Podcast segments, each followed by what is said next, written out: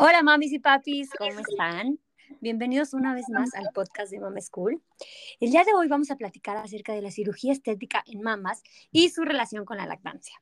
Y para esto tenemos como invitado al doctor José Roberto Galazo Trujillo. Él tiene especialidad de cirugía plástica, estética y reconstructiva. Realizó la residencia en cirugía plástica, estética y reconstructiva en el Hospital General Dr. Manuel Guía González.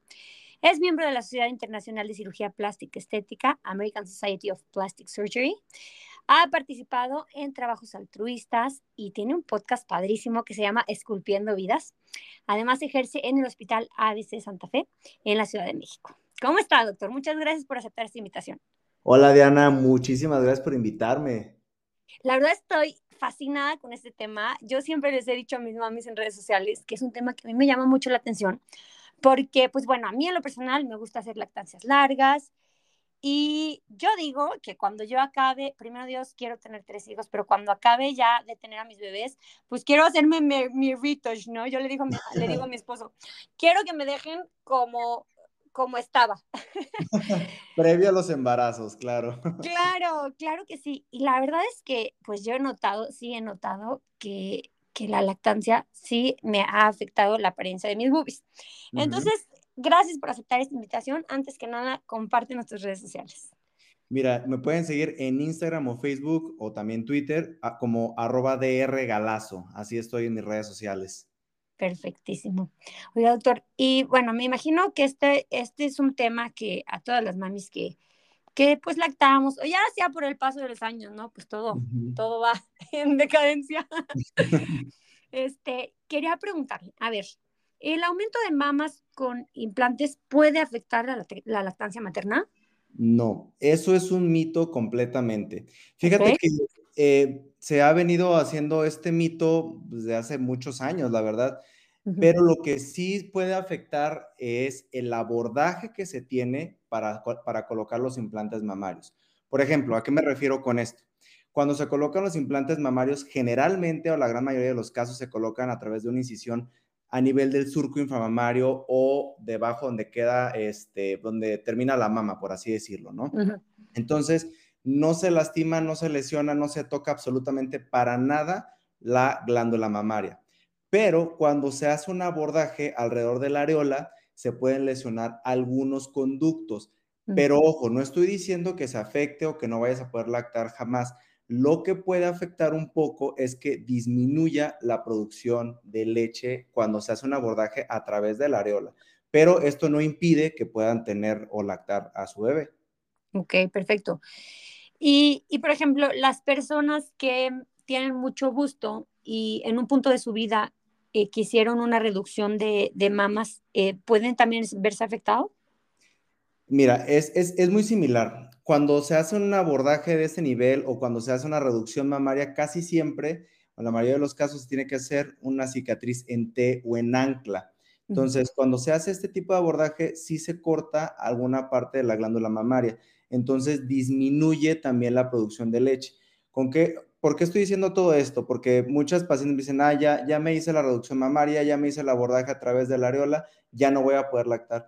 No, esto es una mentira, eso es una gran mentira que sí quiero dejar clara desde ahorita, Diana, porque eh, las pacientes van a poder lactar, sí lo que puede llegar a tener es que a lo mejor el bebé se quede con hambre, pero pues bueno, ya nada más va a ser que estés eh, estimulando frecuentemente eh, que el bebé también esté succionando y esto va a provocar que se produzca mayor cantidad de leche, ¿no? Ok. Oye, y a ver, después de la lactancia, yo, yo, yo en lo personal sentí como que te queda la pielecita colgando. ¿Esto es eh, por, la, por la lactancia o también le podemos eh, contribuir al paso de los años? ¿O, o sí ves diferencia entre una mamá que lactó y una que no lactó? Claro, mira, las dos cosas, tanto la lactancia como el paso de los años. Algo que les comento mucho a mis pacientes, imagínate cuando tienes un globo y siempre en la lactancia lo que ocurre es como si le metieras agua, en este caso leche a la glándula mamaria. Entonces están llenas, están turgentes, por así decirlo. Entonces, lógicamente en el embarazo y después en la lactancia empieza a disminuir porque el bebé empieza a sacar esta, esta, esta leche, ¿no? Entonces, ¿qué pasa con el globo? Pues empieza a ser como más, más delgadito, como que va perdiendo esa elasticidad, va perdiendo la turgencia, pero existe también factor de la edad, o sea, conforme vamos pasando el tiempo, no nada más lo vemos en las glándulas mamarias, lo vemos en diferentes partes de nuestro cuerpo, en la piel, que va perdiendo elasticidad. Pero sí es un factor eh, importante, ¿por qué? Porque es como inflar y desinflar un globo, ¿no? Entonces está frecuentemente aumentando y disminuyendo la cantidad de leche, ¿no? Pero sí, la lactancia es un factor a que produzca un poco la caída de la glándula mamaria. Ok. Y a ver, y con esa pielecita extra o ya muy estirada, eh, ¿cuál sería como, no sé, un procedimiento que usted realizaría? Depende mucho cómo esté. Por ejemplo, lo podemos clasificar de una, de una forma muy, muy rápida. Le llamamos tosis mamaria o caída de la glándula mamaria. Cuando está caído unos cuantos centímetros, unos 2 a 3 centímetros, podemos hacer un abordaje a través de la areola, haciéndola más chiquita y este, levantándola en su lugar y colocándola en su lugar. Pero cuando está caída más de 3 a 5 o hasta 10 centímetros, la recomendación es que se haga un abordaje en T invertida o en ancla, que es la cicatriz a través de la areola, una vertical y una horizontal. Y al hacer esto, reacomodamos los tejidos, que puede ser con o sin implante, dependiendo de los gustos de cada paciente y también del cirujano, para dejar la glándula ya en su lugar, acomodadita y como estaba antes del embarazo. Ok, perfecto. Oye, y de repente, bueno, no sé, ayer justo estaba platicando con una prima y me dijo, fíjate que a una amiga em, le dio, a ella le dio cáncer, no sé si sea un, un, un, procedimiento diferente, pero me dijeron que le, me dijo que le hicieron como recolección de grasita y que se la iban a poner en, pues en, en las mamas. Eso ya se está usando ahorita, si se puede hacer y cuáles son los procedimientos eh, comunes que ahorita se están usando. Mira, respecto al aumento de glándula mamaria, siempre mi recomendación es el implante. ¿Por qué te voy a decir por qué es mi recomendación? Porque es un resultado predecible. Ya los implantes últimamente, los de última generación, vaya, ya no están relacionados a las otras eh, enfermedades que antes previamente se relacionaban, como algún linfoma o contracturas o, o, este, o seromas o demás, ¿no? Pero la, grasa eh, es una muy buena opción cuando deseamos un aumento leve, de leve a moderado. Pero si la paciente desea aumentar mucho o, elevar, por ejemplo, si tiene una copa A, estoy poniendo un ejemplo, ¿no? De una copa A a una C, el, la grasa pues no va a ser suficiente. ¿Por qué te digo esto, Diana? Porque la grasa, cuando nosotros la colocamos, eh, por ejemplo, si yo te coloqué, estoy poniendo también un ejemplo, 200, eh, de, de 200 mililitros de grasa en cada glándula mamaria vamos a tener una reducción de hasta un 60% de esa cantidad de grasa. Entonces, ¿qué pasa? Tal vez sales de quirófano, padrísimo, bonito el volumen, pero vas a decir, ay doctor, se me disminuyó casi toda la cantidad de grasa que tengo. Entonces, son resultados que no son tan predecibles.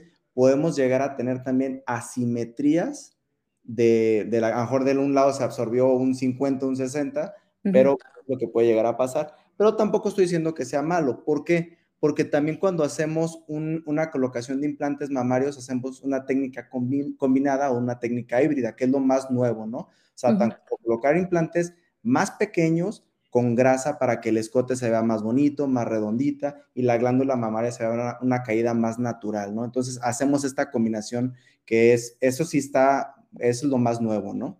Ay, qué padre, eso no lo había escuchado, ¿eh? La verdad es que como que sí, siento que para lo que me imaginé es que se ve mucho más natural, ¿no? Sí, exactamente. Oiga, y a ver, una pregunta. Si una mami se hizo una cirugía, ya tiene implantes de hace un tiempo atrás, no sé, póngale usted 10, 15 años, a veces las chicas pues empiezan a hacerse estas cirugías aproximadamente de los 18 y luego, no sé, a los 30 va, tiene su, tiene, está embarazada y va a lactar.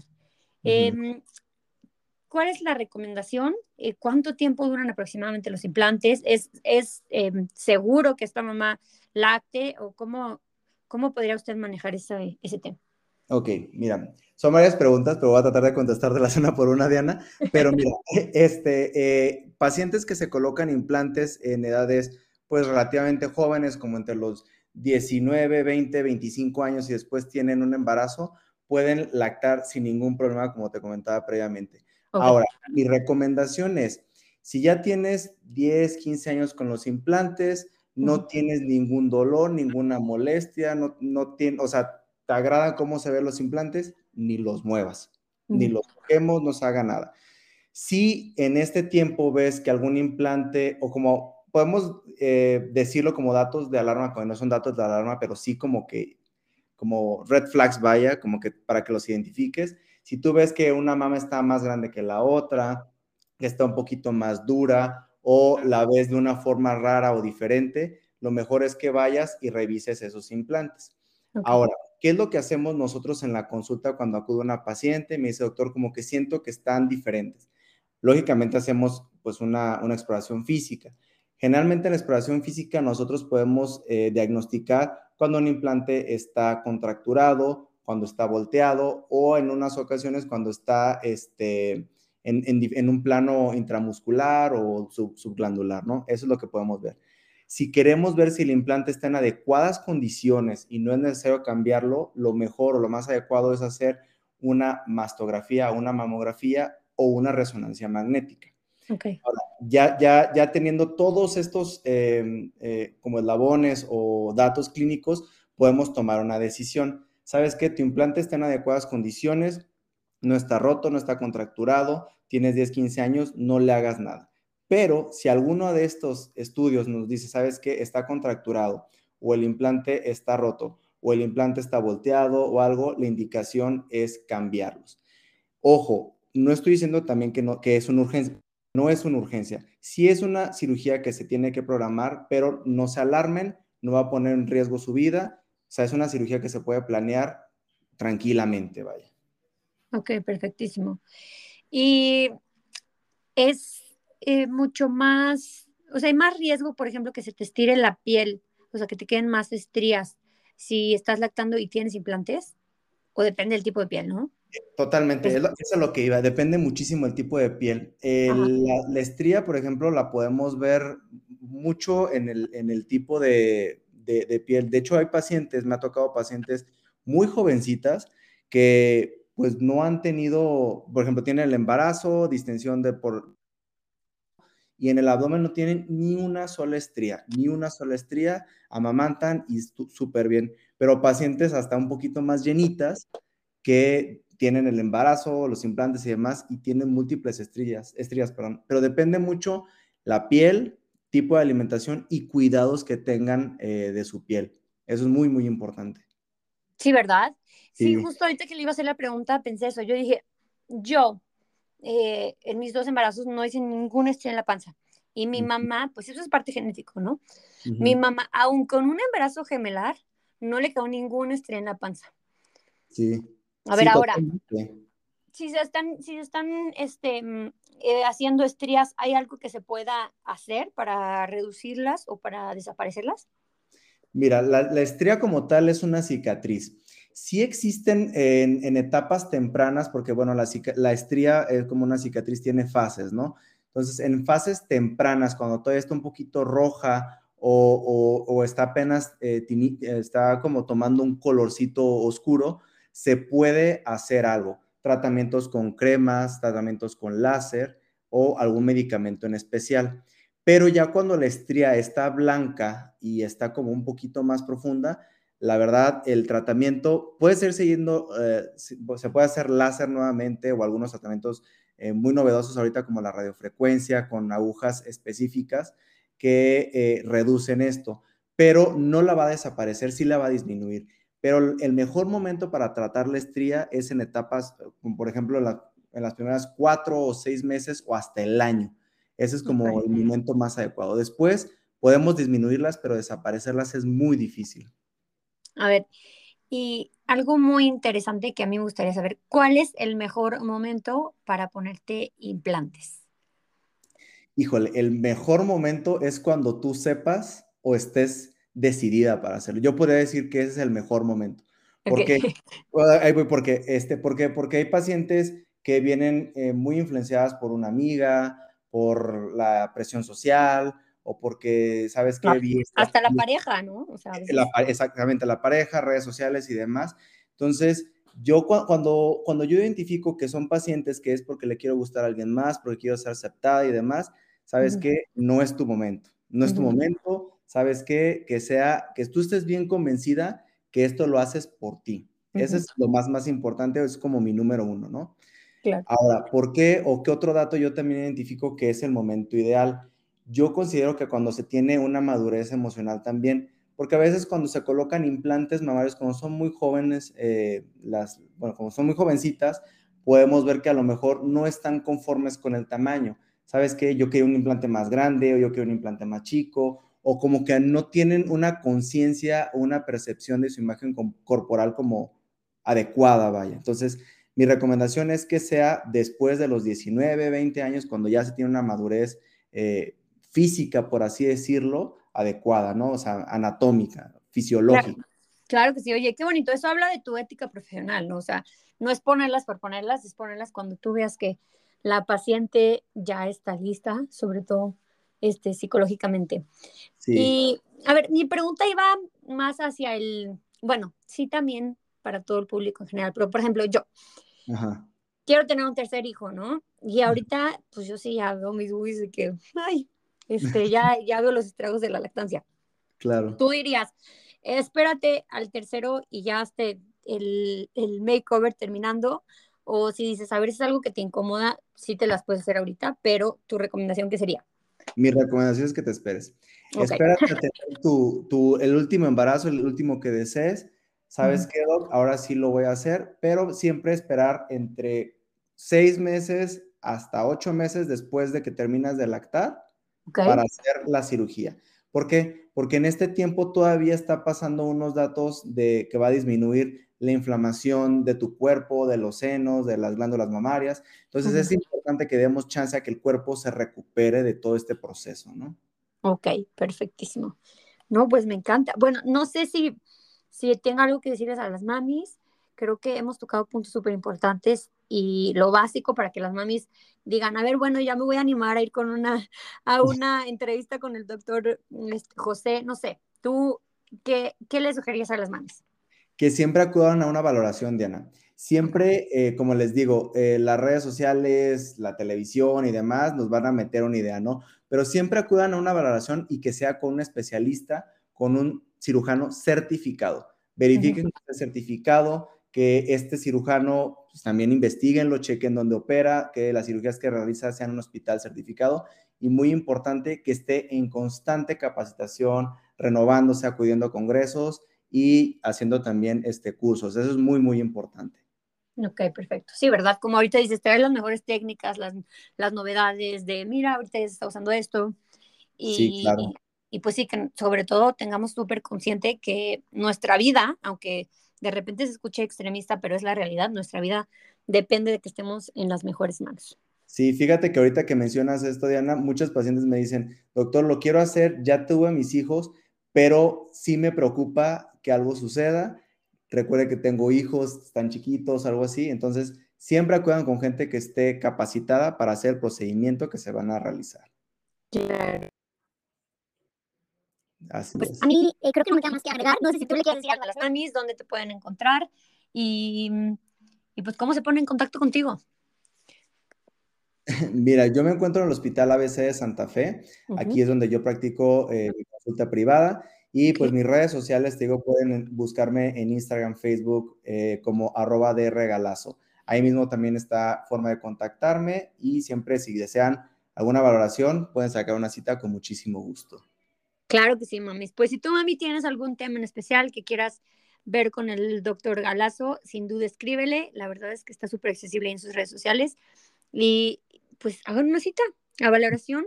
Eh, la verdad es que yo siento que la cirugía estética siempre puede, podemos, ser, podemos tenerla como, como una aliada para, pues, hacernos sentir mejor, ¿no? Sobre todo que yo digo que las mamis de repente ya no te sientes tú misma, tu cuerpo pasa por muchos cambios y, y pues darte ese regalito para, para hacerte sentir mejor y decir, bueno, a ver, pasen los hijos y voy a hacer esto por mí, porque pues realmente es que ya no te gusta tanto cómo te ves o cómo dejó la lactancia tus boobies o el tiempo o lo que sea, pues acudan con tu especialista, pregúntenle, cada quien tiene esas duditas eh, específicas y asistan con el doctor Roberto Galazo a, pues a que, le a que les haga una valoración. Así es. Muchísimas gracias, doctor Roberto. Gracias por su tiempo. Gracias por todas las dudas que, que pues, nos resolvió. Y mamitas, eh, pues no duden, no duden en compartir esto porque de seguro hay alguna de ustedes, de sus primas, su amiga, que le va a interesar este tema. Les mando un abrazo. Gracias, doctor Roberto Galazo. Hasta luego, nos vemos, Diana. Hasta la próxima, mamis. Amor, paciencia y presencia. Un besote.